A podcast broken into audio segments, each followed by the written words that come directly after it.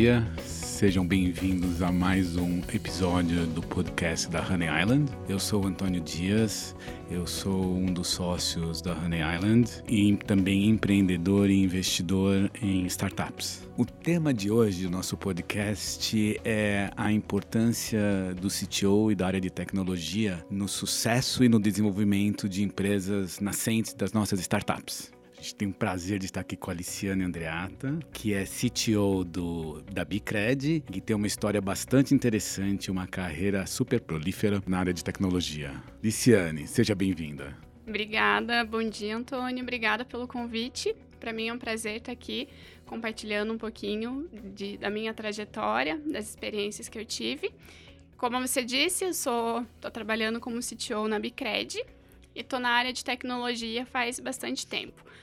Falando rapidinho da Bicred, que ela vai entrar um pouquinho na, na, nas minhas experiências aqui, a Bicred é uma startup curitibana, é uma fintech de crédito. Nosso principal produto é uma plataforma que oferece crédito com garantia de imóvel, e o diferencial dessa modalidade é que quando você tem um crédito, você consegue taxas muito mais justas, muito mais saudáveis, começando aí a partir de zero 99% de, de taxa de juros ao mês, e você tem um espaço de, um, de tempo muito grande para você pagar, de 10 a 15 anos. Então, isso vai te resultar numa parcela 80% menor, que cabe no teu bolso, é muito mais barata comparada a modalidades de créditos mais tradicionais. Uhum. Falando de mim, eu estou na área de tecnologia faz mais ou menos 12 anos. Sou formada na área, minha formação é sistemas de informação. Nos primeiros seis anos da minha carreira, trabalhei como desenvolvedora,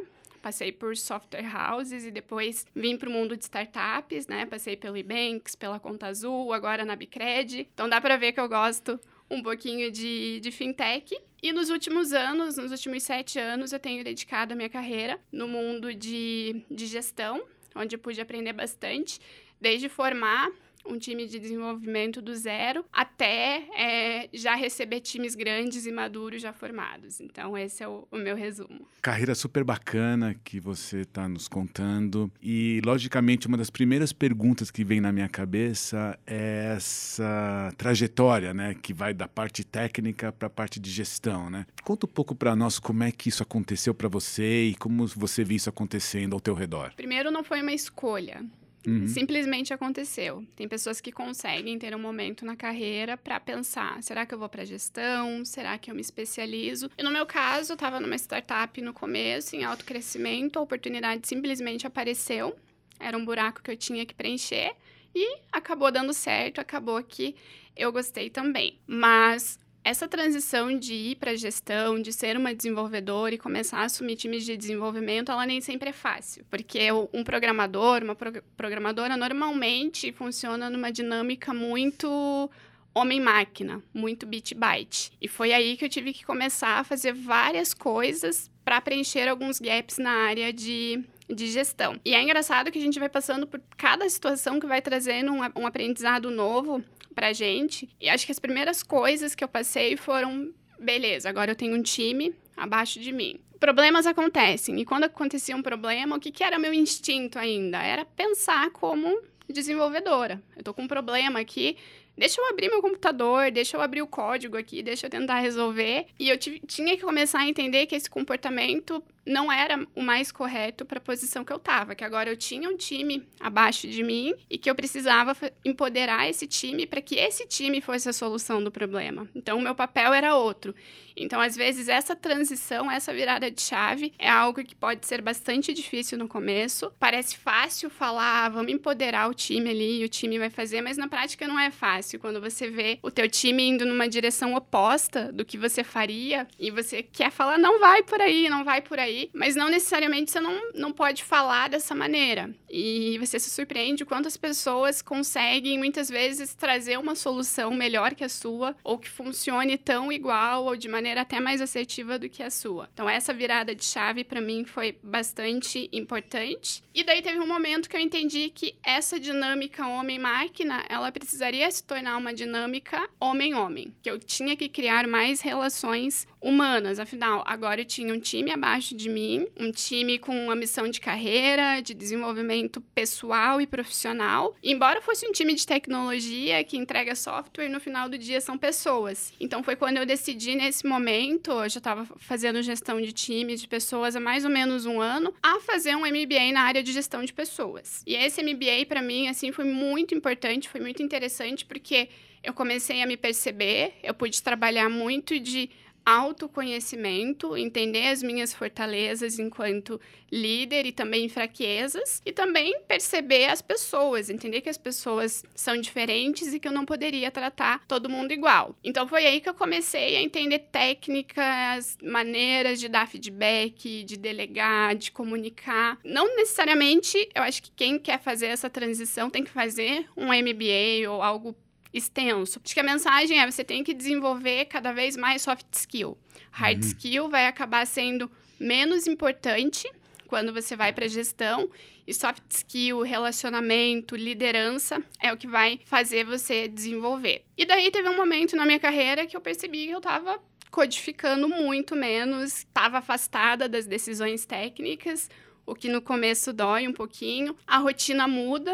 Quando eu tava ali com um time já de 50 pessoas, eu fui olhar o último commit que eu tinha feito num código, ou o último pull request que eu tinha aberto no GitHub já fazia um ano, ou seja, eu já realmente estava bem afastada daquele operacional técnico, acessava muito menos o, o, o, GitHub e as leituras técnicas e livros técnicos foram perdendo espaço e leituras sobre liderança, comunicação, estratégia foram cada vez ganhando mais espaço. Eu passava muito menos tempo na minha mesa, o que antes era, né, ali o dia todo na minha mesa programando, agora eu tinha que interagir com as pessoas, tinha que fazer reunião, conversar com o meu time. É, o Stack Overflow, que antes era um dos sites que eu mais acessava, mudou, né? Foi pro Harvard, foi para McKinsey. É, o Google virou minha principal ferramenta, porque e-mail, planilha, agenda, organização. Foi um, uma trajetória onde eu tive que inverter a maneira que eu organizava meu tempo, me envolvendo cada vez mais em gestão de pessoas e estratégia e menos no tático operacional. E para isso eu tive que também inverter o tipo de skill que eu tinha. Ao invés de me especializar em coisas cada vez mais técnicas, eu me especializei em gestão e liderança. Muito bacana, Aliciane. Sabe, eu, quando eu reflito a respeito de desenvolvimento de carreira, eu sempre penso que a gente precisa se reinventar Afinal, nós progredimos a nossa carreira porque nós somos bem-sucedidos no que a gente fazia. E quando a gente progride, a gente tem que fazer alguma coisa diferente do que a gente fazia, né? Quando a gente faz essa transição, por exemplo, de uma posição técnica para uma posição mais de gestão, provavelmente você era uma ótima dev, né? Você entendia muito de desenvolvimento, né? E de repente alguém está falando para você, porque você é uma ótima dev, agora você vai ter um time de devs.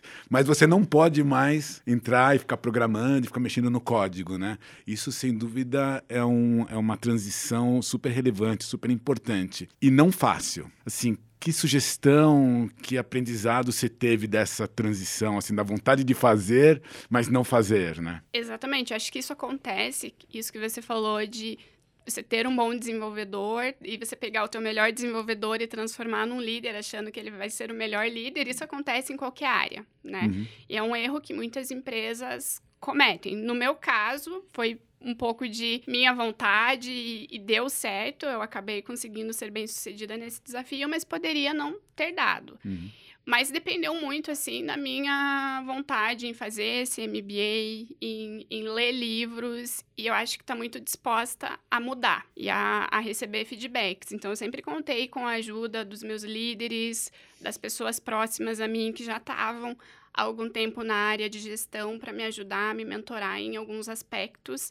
Isso com certeza é muito importante. E eu acho que fazendo benchmark, trocando com outros líderes, isso me fez economizar tempo. Às vezes, uma troca de experiência, uma conversa que eu tive com alguém ali, um benchmark de como organizar um time, de como fazer alguma coisa relacionada à liderança, me fez economizar seis meses, um ano com uma conversa. Então, conversa, troca com as pessoas, consome conteúdo bom. Eu acho que as pessoas vão se surpreender, assim, você vai se surpreender com a, a boa vontade das pessoas pessoas, em, em te ajudar a querer se desenvolver. E nesse ponto, Liciane, você acredita que essa troca, ela formalmente, ela funciona melhor ou informalmente? Formalmente como um programa de mentoring, um programa de coaching, ou informalmente, quando você encontra pessoas, colegas ou pessoas que você respeita.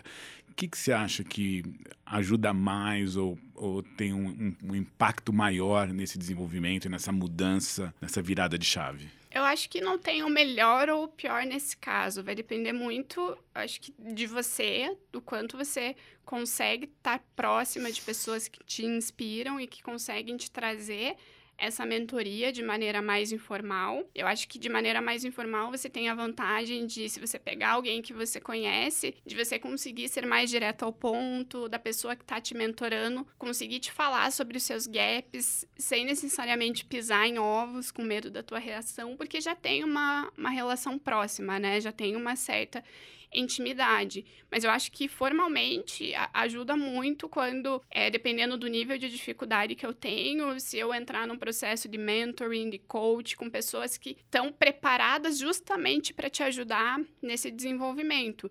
E esse caminho formal pode ser até mais rápido do que o caminho informal, porque essa pessoa, esse profissional vai estar tá preparado para te trazer mais e mais técnicas e mais e mais maneiras de te guiar nesse caminho. Agora eu vou mudar um pouquinho no nosso assunto. Você sabe que para nós aqui na Honey Island, né, quando nós olhamos ah, uma potencial investida, um dos critérios importantes ah, da nossa avaliação é o background que um fundador ou uma pessoa importante naquela organização tem com relação à área de tecnologia. Então, para nós é um importante fator nesse, nessa decisão decisão. No entanto, no início, muitas startups não têm ou um founder com é, essa experiência de tecnologia ou não tem condições para atrair um CTO com mais experiência, né? Então, assim, queria escutar um pouco de você, assim, para essas startups que estão no início, né? Como dar conta disso? Qual a tua experiência? O que, que você recomenda que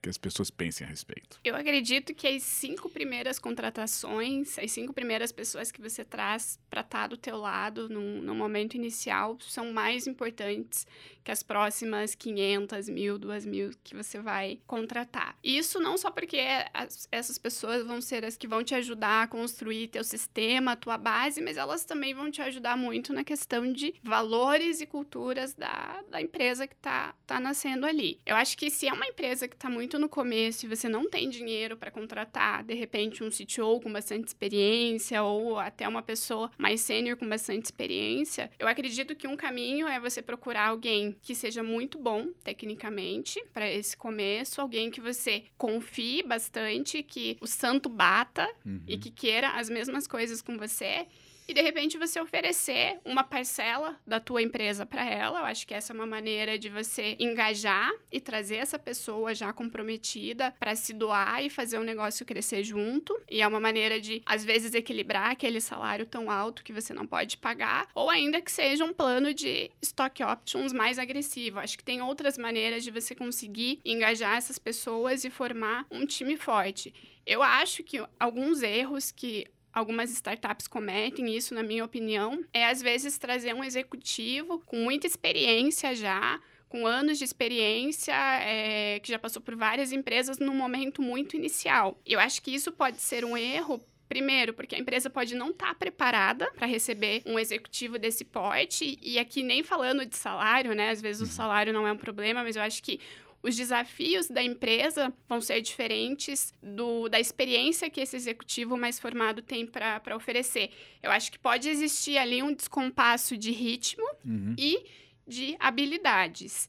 Então, o, o, papel de um executivo numa empresa muito maior, ele é completamente diferente de um papel de um executivo numa startup ou, ou numa empresa menor. Exemplos, talvez numa empresa muito maior, um executivo ele vai estar tá naquele ritmo de é, receber todos os agendamentos prontos, de receber todos os e-mails, enquanto o executivo de uma startup, muitas vezes ele tem que ele construir, ele fazer e não somente receber. Uhum. Ou ainda exemplos de um, um executivo que numa grande corporação ele precisa é, ele vai sugerir você é, a priorizar, sei lá, no máximo três iniciativas no trimestre para não gerar sobrecarga, enquanto um executivo numa startup ele vai ter que fazer oito, nove iniciativas por dia porque é um momento de construção. Então, assim, eu acho que pode ser muito bom um executivo que já passou pelo que a tua empresa vai passar, mas no momento certo. Isso porque senão aí toda a experiência de um, um executivo de mercado você não vai conseguir aproveitar para o teu momento, você vai gerar uma frustração nessa pessoa, nas pessoas ao redor que vão ver que tem um executivo que chegou e que não está conseguindo ser tão, tão hands-on e que já chegou com um pacote de remuneração muito mais alto. Então, acho que sincronizar essa questão também de momento da empresa com o tamanho da cadeira que eu preciso trazer, não só para a área de tecnologia, mas para qualquer outra área dentro da, da startup. Puxa, Liciane, esse assunto que você traz, falando assim das necessidades diferentes, dependendo da etapa ou do momento que a startup está, absolutamente crucial, eu acho, para o sucesso dela, né? Então, se nós nos voltarmos novamente à ideia da startup que está lá no começo, né? Pequena, ainda com poucas pessoas, tal. E esse fundador que não é de tecnologia está buscando esse CTO para ser sócio, parceiro, um cofundador. Quais seriam as duas ou três habilidades ou características que esse CTO, esse novo CTO para essa nova empresa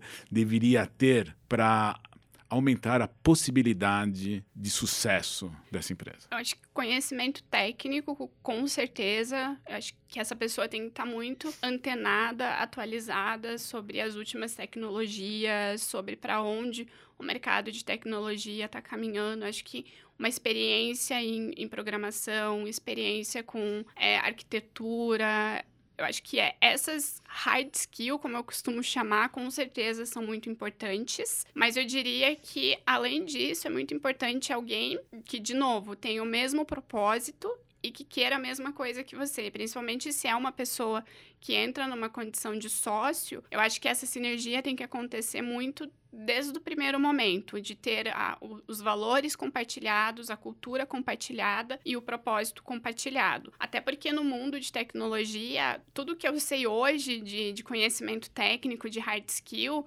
daqui seis meses, daqui um ano, vai estar tá praticamente desatualizado. Então, é uma constante evolução. Eu acho que essa pessoa tem que ter muito, muito essa vontade de aprender, para estar tá atualizado, mas o conhecimento técnico ele é desenvolvível e acho que essa questão de valores e propósito isso seria muito menos negociável. Super bacana a tua resposta. Não só eu agradeço ela, mas eu compartilho com ela. E sem dúvida, me parece cada vez mais importante a gente ter esse balanço assim, do conhecimento técnico, né? Que talvez mais no passado era tão valorizado, e mas sem, sem a contrapartida desse, desse, desse soft skill, né? E o que você está falando assim, vamos achar alguém que tenha pelo menos o perfil para seguir essa trilha. E aí a gente fica pensando nessa figura desse CTO. Eu penso que, putz, hoje uma das posições que existem mais expectativas. Assim, a gente espera que uma CTO como você, ela seja uma líder que impacta significativamente o negócio, que ela desenvolva pessoas, que ela crie times de alta performance, que ela impulsione e lidere a agenda de inovação e alcance crescimento e resultados. Trabalho para uma super mulher, sem dúvida, né? Posto isso, queria escutar um pouquinho de você sobre o que, que você acha hoje que são os principais desafios de um CTO ou de uma CTO. Eu acho que só os desafios que você trouxe aí já são bastante. De fato, a expectativa é muito alta alta, principalmente quando a gente fala no mundo de fintechs, que é o mundo que eu estou inserida, onde a tecnologia é peça fundamental para construir tudo que a gente precisa construir. Falando de um papel de CTO numa fintech, na Bicred, né? Eu acho que meu primeiro desafio é garantir vantagem competitiva usando a tecnologia mais adequada para cada caso de uso. É um pouco do que eu falei antes de estar tá muito atualizado, muito antenado com tudo que está acontecendo e entendendo como que eu posso usar as novas tendências de mercado cada vez mais a favor do meu negócio. Então, muito do meu papel é entender como que eu uso a tecnologia para atender as necessidades do negócio para atender toda a estratégia desenhada e para criar produto. Eu acho que além disso, em paralelo a tudo isso, é, a gente tem temas que são bastante importantes, principalmente a partir do momento que teu negócio está mostrando tração e está crescendo, que é se preocupar com segurança da informação, de ter uma infraestrutura que atenda toda e comporte toda a tua estratégia, pensar em integridade numa arquitetura que eu consiga escalar. No nosso contexto também da Bicred, a preocupação com dados, né? Que cada vez mais é, as empresas têm visto dados como assets, como coisas que a gente pode usar para crescer. É uma preocupação que eu tenho que acompanhar muito de perto. Eu acho que, no geral, é muito usar a tecnologia para resolver dores reais. Trazendo isso para o nosso mundo de crédito, a gente precisa construir uma plataforma que consiga oferecer crédito com garantia de imóvel para os nossos usuários de maneira muito fluida. Então eu tenho que pensar como é que eu faço isso hoje para validar meu negócio, mas também pensando em escala então eu tenho que usar a tecnologia para fazer tudo isso escalar e também tenho que usar a tecnologia pensando no cliente lá na ponta. A experiência do cliente é muito importante. Eu posso usar a tecnologia ao meu favor para para fazer isso. E no nosso contexto, quando eu falo de crédito especificamente, eu, eu posso extrapolar aqui e, e, pensar como é que eu uso técnicas de machine learning para prever bons pagadores, maus pagadores, como é que eu uso técnicas de machine learning para entender que etapas desse processo de crédito é, eu posso deixar mais fácil para o cliente, eu posso pular, eu posso facilitar para que o processo seja cada vez mais online e mais fluido. Eu acho que, claro, além de olhar para o cliente, muito do papel da tecnologia é garantir essa escala e a eficiência operacional. Então eu tenho que usar a tecnologia não só pensando no meu cliente lá na ponta, mas pensando no meu cliente interno, que isso é ser uma fintech de verdade, é quando eu uso a tecnologia para resolver as minhas dores dentro de casa também. Então esses são os principais desafios, mas poderia ficar falando aqui de vários e vários outros desafios de um CTO dentro de uma startup. E eu gostaria até de explorar um pouquinho mais alguns desses pontos, tá? Se você me permite, né? Um desses é a, com relação ao produto que, né, que você falou, claro, da importância dele, mas eu queria entender como é que você enxerga o papel do CTO como dono ou não dono do produto e como é que uh, esse desenvolvimento, na tua opinião, deve acontecer de uma maneira melhor ou mais otimizada, sempre imaginando que a experiência do cliente, o resultado para o cliente é o objetivo de todos. Legal. E aí eu acho que dá para fazer um gancho com discussões que acho que cada vez mais têm se tornado comuns para empresas que já ganharam certa atração, que ah, qual é o papel de um CTO no produto, qual é um papel de CPO, como que essas coisas se conversam no final do dia. E eu acho que um CPO e um CTO, eles compartilham o mesmo objetivo, que é construir e entregar melhores resultados para o cliente e para a empresa com tecnologia e produto. É o mesmo objetivo, mas como coisas complementares. Muito a pessoa de produto, esse CPO, ele vai dizer o porquê esse produto vai ser construído, vai trazer uma visão sobre essa justificativa, e o CTO, ele vai muito para uma linha do como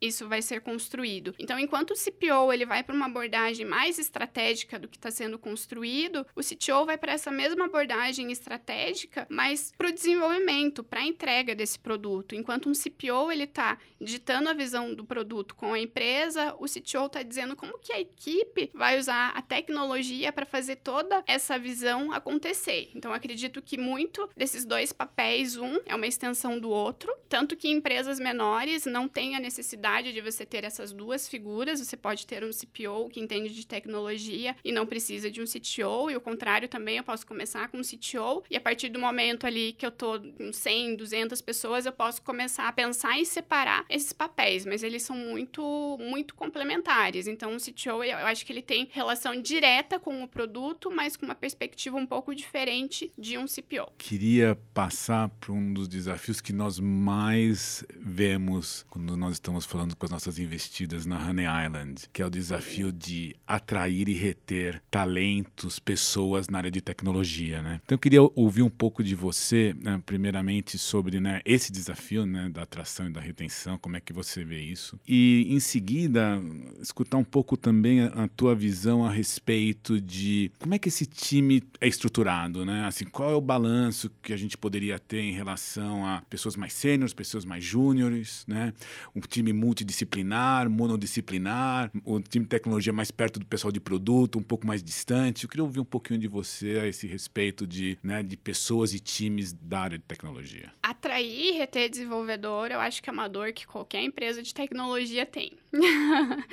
o mercado está super aquecido e a verdade é que o desenvolvedor hoje em dia pode escolher onde ele quer trabalhar. E eu tenho algumas lições aprendidas nesse tema que passam desde como que, que eu consigo construir uma marca, é, não só uma marca, né? Só questão de employer branding aí, mas uma cultura que vai fazer com que esse desenvolvedor queira trabalhar na minha empresa e que ele queira ficar porque o, os desafios eu não sei qual é maior, se é a atração ou a retenção. Existem do, dos dois lados. E desenvolvedores, eles são pessoas. Eles, cada vez mais eu tenho percebido, quanto mais eu converso com desenvolvedores na, nas entrevistas, o quanto eles se importam muito com, além da cultura, com um propósito com o impacto que eles conseguem causar com o trabalho deles, de alguma maneira, seja na economia, seja no país, seja para algum propósito nobre. Então, acho que ter um propósito e um impacto muito claro, às vezes é mais relevante do que você ser atrativo em salário. Isso eu posso dizer por experiência própria.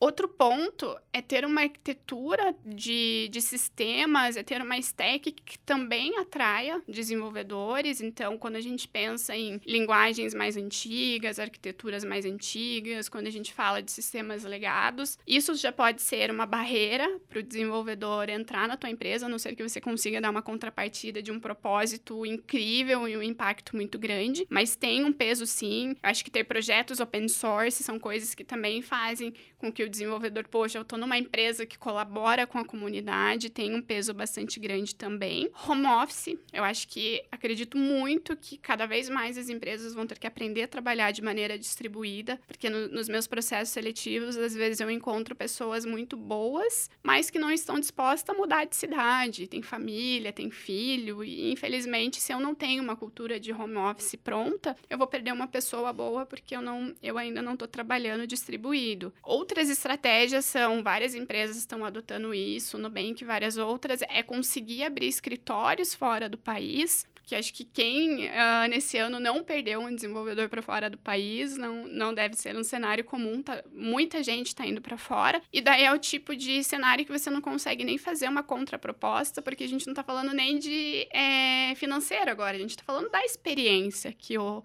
a pessoa quer.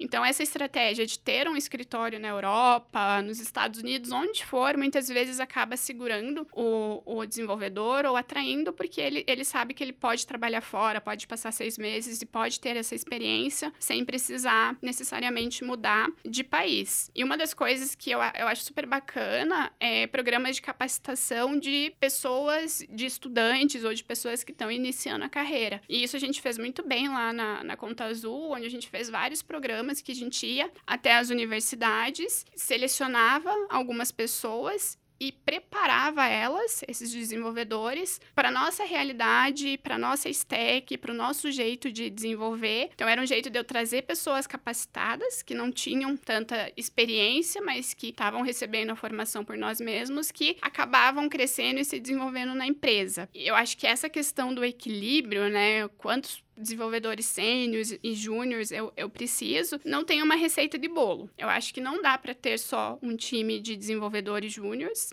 Vai ser muito improdutivo, muito caro para a empresa. O tempo de ramp-up é muito maior. Ele demora muito mais para aprender do que um dev sênior, mas eu também não consigo ter um time só de sêniors, primeiro porque custa caro para a empresa e depois porque o mercado está super aquecido. Se em algum momento eu, eu tiver numa situação onde eu tenho budget que eu preciso escolher um desenvolvedor sênior ou dois júniores e três júniores, eu diria, eu iria para o desenvolvedor sênior porque ele consegue gerar valor mais rápido para a empresa do que o, o desenvolvedor júnior. É um mercado realmente difícil, está aquecido, invista em cultura, propósito, em capacitação de pessoas que estão saindo da faculdade e é por aí. Bom, Liciane, um dos outros pontos que eu acho que também que não tem uma resposta, como você fala, uma receita de bolo, mas que é relevante uh, dentro do nosso universo de empresas de tecnologia e startups, é o quanto e quando terceirizar, né? Ou uh, trazer uma software house para fazer algum tipo de desenvolvimento, né? Queria escutar um pouco de você, a tua experiência, a tua visão a esse respeito do uso de esses recursos externos, se fazem sentido, se não fazem, se fazem quando fazem. Legal. Eu já tive experiências boas e ruins nesse modelo. Acho que vai depender muito do momento, do contexto da empresa. Cuidados que eu tomaria. Em terceirização, acho que primeiro tem coisas que a gente tem que terceirizar, principalmente aquelas que não são do nosso core. É, essas eu recomendo pega alguém, pega uma empresa e terceiriza, mas aquilo que é nosso core, isso eu fico um pouco mais receosa de terceirizar porque vou precisar da continuidade nisso e não vou ter pessoas na empresa que participaram dessa construção. Então, talvez o meio termo seja eu terceirizar, mas ter alguém de dentro acompanhando e conduzindo esse desenvolvimento para que depois lá na frente isso não, não vire um problema, não vire um legado, não, vi, não vire algo que eu tenha que refatorar. Outro modelo que eu sugeriria, é, principalmente se esse terceiro, essa consultoria, trabalhar alocada junto com você. A distância funciona? Funciona, mas quando você tem um terceiro que ele tá perto do teu time, que ele consegue participar dos teus rituais, né, ali de, de metodologias ágeis, seja qual for o que você siga, isso é muito mais rico. Ele quase fica como um membro do teu time e as entregas são mais rápidas, ele consegue gerar valor mais rápido e eu diminuo um pouco esse risco de ter alguém que não tá perto de mim, que não tá perto da minha cultura, desenvolvendo alguma coisa dentro do meu core. Então, assim, acredito muito em terceirização, mas com esses cuidados. O que, que seria um, algo non-core que você teria uma certa tranquilidade, por exemplo, em uh, terceirizar ou levar para um ambiente externo? Posso trazer alguns exemplos da, da Bicred, por exemplo. É, a gente precisava fazer uma integração e uma implantação de um CRM, que não é nada assim, é importante para a nossa operação, mas não é nosso core. Então, foi um projeto que a gente terceirizou com uma consultoria e foi super bem sucedido. Agora, se eu estou falando, por exemplo, de todo o nosso modelo que vai decidir se vai dar crédito ou não para determinada pessoa, seria meio loucura, meio contraintuitivo eu fazer a terceirização de algo tão relevante, tão importante para gente. Bom, uh, Liciane, a sua carreira é super bacana, né? E ela está sendo construída, como você falou, desde lá do começo, né? Com, uma, com, com um background técnico, onde você iniciou como dev e foi progredindo, né? Uh, muitas vezes aparece bastante óbvio essa progressão, mas não necessariamente ela é, principalmente para quem está lá no início da carreira, né? Então, gostaria de ouvir de você né, alguns comentários que você possa fazer a respeito de como se preparar, né? Se eu sou um dev mais júnior, como eu me preparo para poder pensar nessa progressão de carreira, não só dentro da área de dev mesmo, mas como progressão uh, no negócio, né? Para uma área de gestão, para um crescimento uh, maior. Eu acho que tem algumas coisas aqui que a gente pode trazer. O tipo de material, de curso, de habilidade que você vai ter que desenvolver a partir do momento em que você decide que você quer dar um próximo passo de carreira e ir para gestão e até eventualmente se tornar um CTO, vai mudar um pouco. É hard skill, né? conhecimento técnico é importante ainda. Eu acredito muito que para você ter uma panificadora, você precisa saber fazer um pão. Então, esse conhecimento, com certeza, ele tem que continuar, mas ele acaba perdendo um pouco de espaço, porque você vai precisar ganhar espaço para desenvolver skills que são cada vez mais importantes em níveis de, de liderança, como comunicação, por exemplo. Aquela relação de desenvolvedor homem-máquina, onde você a comunicação ela é, é de um lado só, isso tem que mudar. E às vezes vezes não é fácil essa virada de chave, porque não é só começar a falar. Falar é diferente de comunicar. É como, como que eu consigo ser um interlocutor? Como é que eu consigo pegar uma estratégia e comunicar para o meu time para que eles peguem toda essa estratégia e transformem em sistema, transformem em software? Eu acho que nisso tem muita leitura bacana, tem muito curso bacana que, que pode ajudar no desenvolvimento dessa comunicação. Eu acho que tem que ter uma virada de chave de como que eu começo a pensar estrategicamente mente a pensar mais no porquê do que no o quê, né? No, no como fazer, mas pensando lá na frente, pensando numa visão curto, médio, longo prazo, que também é um exercício bastante difícil para quem antes estava muito acostumado a receber, é, olha, a gente precisa fazer isso, ir lá codificar e fazer. Então essa visão estratégica também é algo que não é tão fácil desenvolver e Eu acho que leituras de, de liderança, de comunicação, inteligência emocional, autoconhecimento, muitos desses temas acabam sendo completa novidade para pessoas que são da área de desenvolvimento. Isso tem que acabar se tornando cada vez mais comum. E aquilo que eu, que eu acredito muito também de trocar figurinhas, de falar com pessoas que já passaram por essa transição para pegar alguns atalhos, alguns caminhos que ela já percorreu e que podem ser úteis na, na tua experiência. E eu acho que é muito assim, uma analogia que eu gosto de fazer é que o caminho de gestão, muito do que a gente tem que mirar, é que quando você pensa num técnico, sei lá, de futebol, ele não precisa entrar em campo pro time dele ganhar o jogo. Pelo contrário, se ele tiver que entrar no, no campo é porque alguma coisa tá errado. É a mesma coisa um, um, um maestro. Ele não, não toca nenhum instrumento, mas está ali conduzindo tudo isso. Então, liderança é isso. Como é que eu consigo muito mais planejar, pensar estra estrategicamente e levar isso para que o meu time possa executar. E o sucesso deles vai ser o meu sucesso, porque é um trabalho em conjunto. E Ciani, continuando nos nossos desafios aqui, explorando alguns dos pontos que você elencou inicialmente, um desses desafios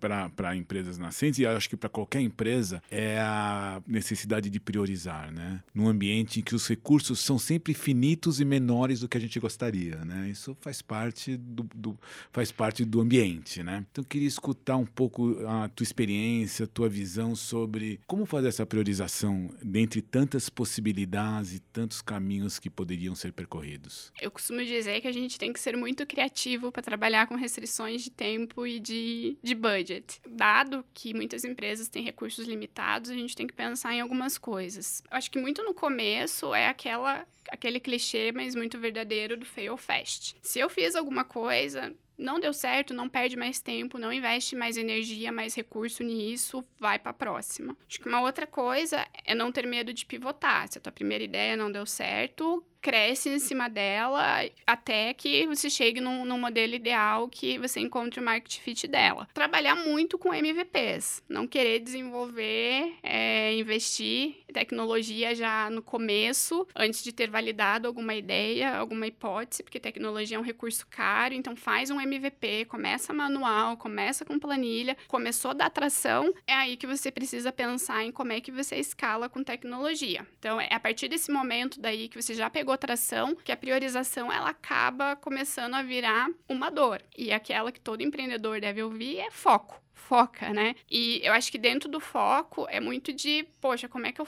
eu foco no meu core aqui? Porque é muito fácil a gente o olho brilhar quando você olha para o mercado e você querer fazer várias coisas de diferentes maneiras e às vezes você esquece que o teu recurso e o teu tempo é limitado. Então, você achou o teu market fit, prioriza aquilo que vai te trazer primeiro escala, que vai permitir que você vá para um próximo nível de, de empresa, e receita. Então, isso vai me trazer receita, isso vai fazer eu ser mais lucrativo, então eu priorizo. Então, escala e receita são duas maneiras de a gente olhar aquilo que tem que estar tá no meu backlog. Eu entendo que o CTO tem uma, talvez uma função bastante interessante, porque a maioria dos fundadores, quando eles pensam no negócio, eles se apaixonam pela ideia, né? Então, quando você fala do fail fast, né? Uh, quando você está apaixonado, é muito não intuitivo fail fast, né? E talvez o CTO possa ajudar muito os outros fundadores com essa com essa provocação, né? Seja uma provocação para deixar de lado, para pivotar, seja o que for, mas oferecer esse contraponto, né,